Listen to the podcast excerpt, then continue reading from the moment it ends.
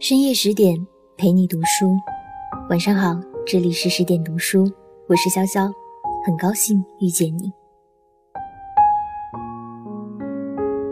那一天，我记得特别清楚，阴天，落大雨，我穿着一件单薄的黑色小西装外套，脚踩八厘米的高跟鞋，在繁华的宁波老外滩附近，逆着风艰难的步行。任由冷冰冰的雨水迎面打在脸和衣服上，有一种冬日里刺骨的寒意。一个人在风中举雨独行，却只换来了一场姗姗来迟又草草结束的面试。那一年我读大三，一心想做创意主题婚礼策划，为此还特地选了学校里的 KAB 课程，而我的 KAB 课程的结业作业。是一份创意婚礼策划公司的企划案。那段时间，我经常泡在宿舍或图书馆里，搜罗婚庆行业的资料，一边看各种创意婚礼的策划案和视频，一边做笔记，梦想着有朝一日能做独一无二、真正意义上的创意主题婚礼策划，给每一个新娘子策划一场最完美的婚礼。后来，经过一段时间的团队工作，我们小组的策划案因结构完整、细节出彩，拿了个优秀。但我并没有想象中开心，因为我知道这始终只是纸上谈兵。我打算找一份婚礼策划的实习工作进行实战练习。在网上刷了好久招聘信息，最终敲定了当时宁波最热门的一家婚礼策划公司。投了简历一周后，便接到了面试通知。我花了很长时间准备那场面试，还特地问朋友借了一套职业装和化妆品。因为学校在郊区，位置有点偏，为了避免迟到，一大清早就收拾好，挤上公交车往市区奔了。那家公司位于老外滩附近有名的一幢高楼上。我抵达那里时，离约定的时间还有一小时。到得太早，我还特地在外滩附近晃荡了几圈才进办公楼，认真用心地准备了一场面试，按照约定的时间抵达了用人单位。结果，人家人力资源主管说放你鸽子就放你鸽子，连一个解释都没有。我听见前台给他打电话，电话那头的他交代了几句的结果是，随便让公司里一个文职人员敷衍地走了过场。问了很多没有水准的问题，那种感觉真的挺伤自尊的。那也是我第一次知道，离开了学校，想要在社会上立足，赢得他人对你能力的尊重和认可，是一件多么难的事情。离开那幢楼，回学校的路上，走到十字路口等绿灯，被从身边扬长而过的汽车溅得一身泥水，躲闪不及之余，还崴到了脚。吃力地走在天桥上，目光掠过那车水马龙、川流不息，陡然生出几分被世界遗弃的苍凉感。看见不远处的五百四十一路公交车，满载乘客飘然而逝的背影，我知道，我只能等下一班公交车了。下雨天，外滩附近的出租车更加难打，即使好打，我也舍不得花钱。找人来接我吗？找谁呢？况且天很冷，那里离学校又很远，而我一向不喜欢麻烦别人，最害怕欠别人人情。能够自己搞定的事情，绝不会麻烦别人伸一根手指头。还不如等。虽然明知道踩着高跟鞋挤公交车是一件很悲催的事情，不是东倒西歪，就是人肉夹馍。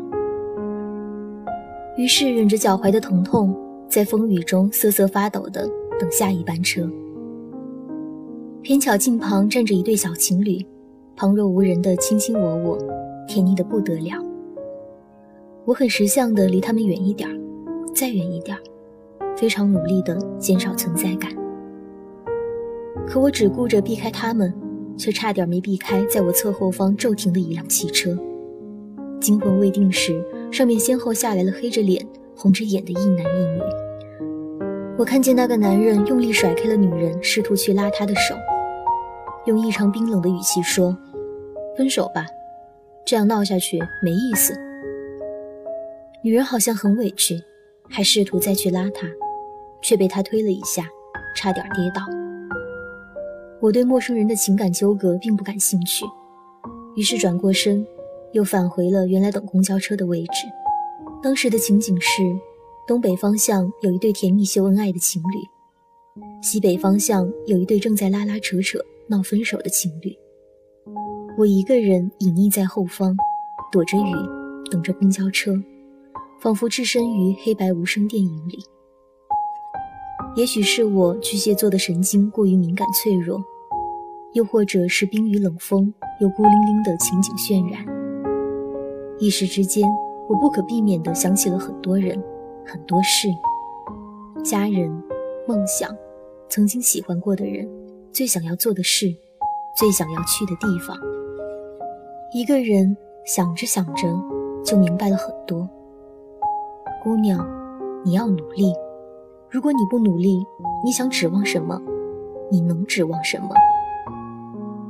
是你觉得自己够聪明、够漂亮，还是你自信自己既聪明又漂亮？是你有显赫的家世背景、足够的金钱，还是说你有跟偶像剧女主角一样的光环，恰巧有一个既死心塌地又心甘情愿养你的男朋友？即使他说愿意养你，你敢让他养吗？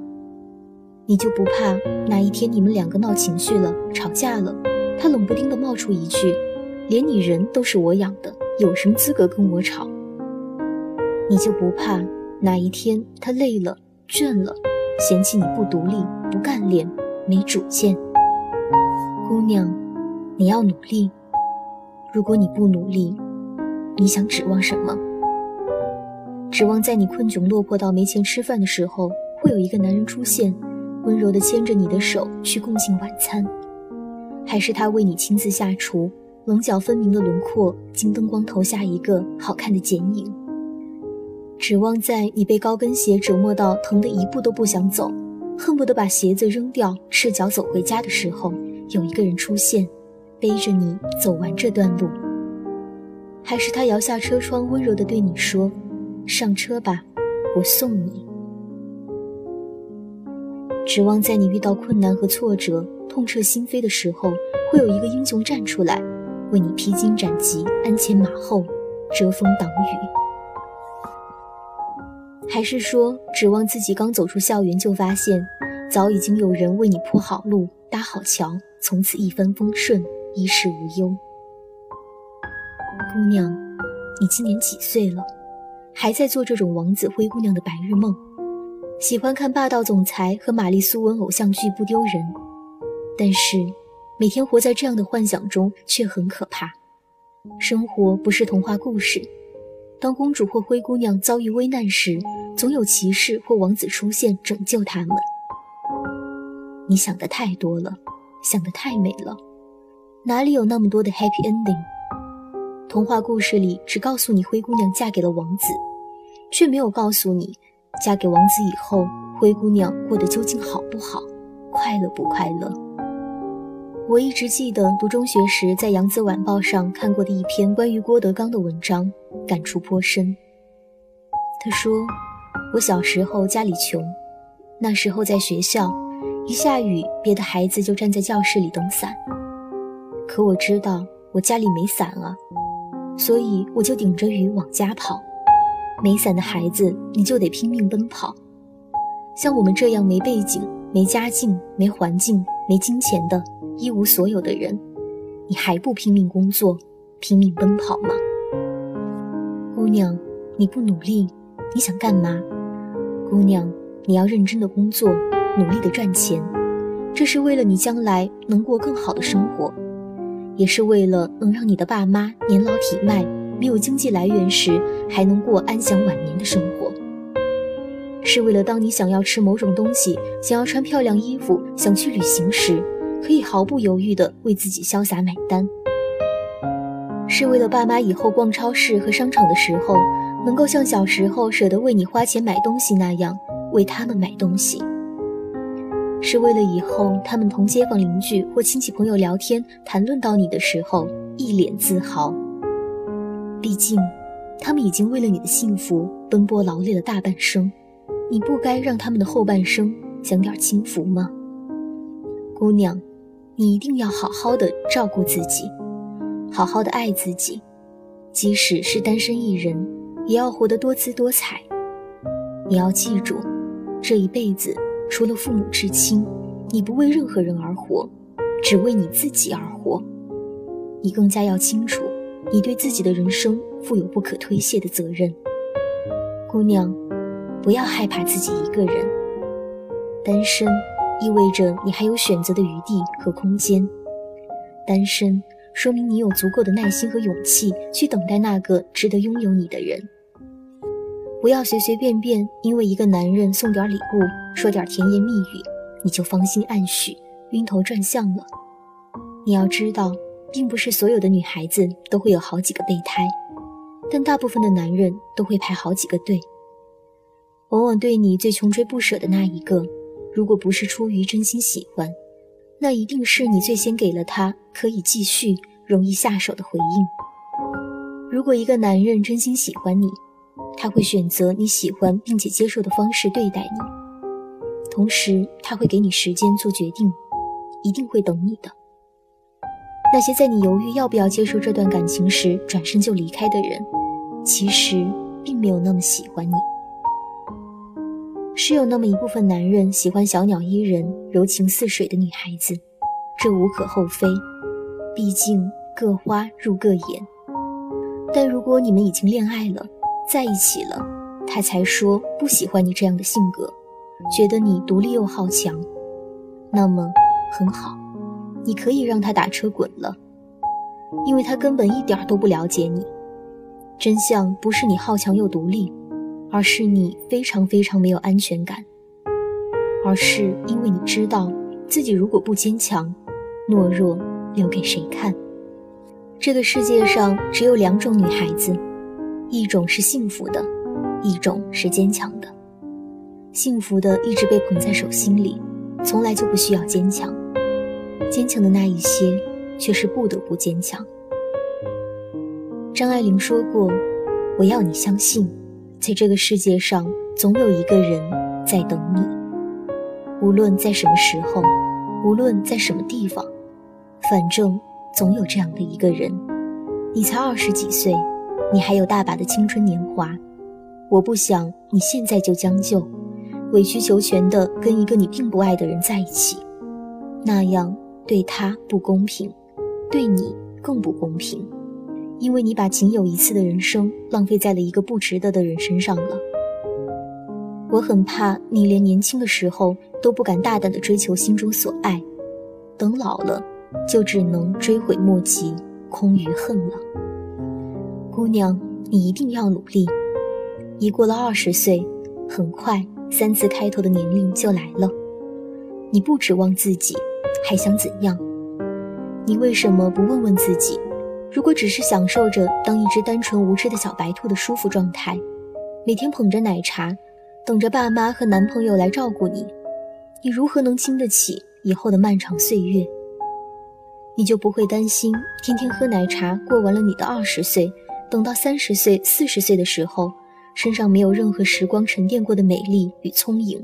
脚边只剩下一堆脏兮兮的奶茶吸管吗？如果有一天答应照顾你的人不愿意再照顾你了呢？姑娘，别再做白日梦了。生活不是童话故事，太多梦幻的日子并不适合你。我特别喜欢你低下头认真做事情的样子，累一点也好，苦一点也罢。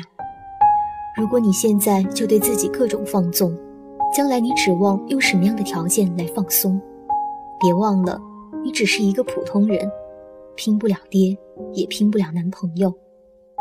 我相信你今天付出的所有努力和辛苦，都是一种沉淀，他们会随着时间的魔法，帮助你成为更好的人。现在拼命工作，努力赚钱，是为了以后不再为金钱所累。是为了不让别人有机会用金钱考验自己的本心，是为了将来可以做任何自己想做的事情，去任何自己想去的地方。姑娘，好好爱你自己，再苦再累，照顾好自己，多疼多累，撑不住的时候大吃一顿，喝点小酒，找一两个知己好友发发牢骚、吐吐槽就可以了。要知道，感同身受这句话说起来很好听，但真要动真格的实践却无比艰难。就好像富二代和逆袭的屌丝在一起玩，你羡慕他励志，他却羡慕你有钱。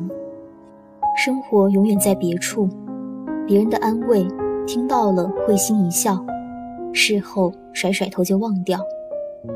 如果你打算指望着依赖别人的安慰活着，那么你现在。可以滚了。这篇文章结束了，感谢作者林下萨摩。这里是十点读书，我是潇潇，晚安，祝你好梦。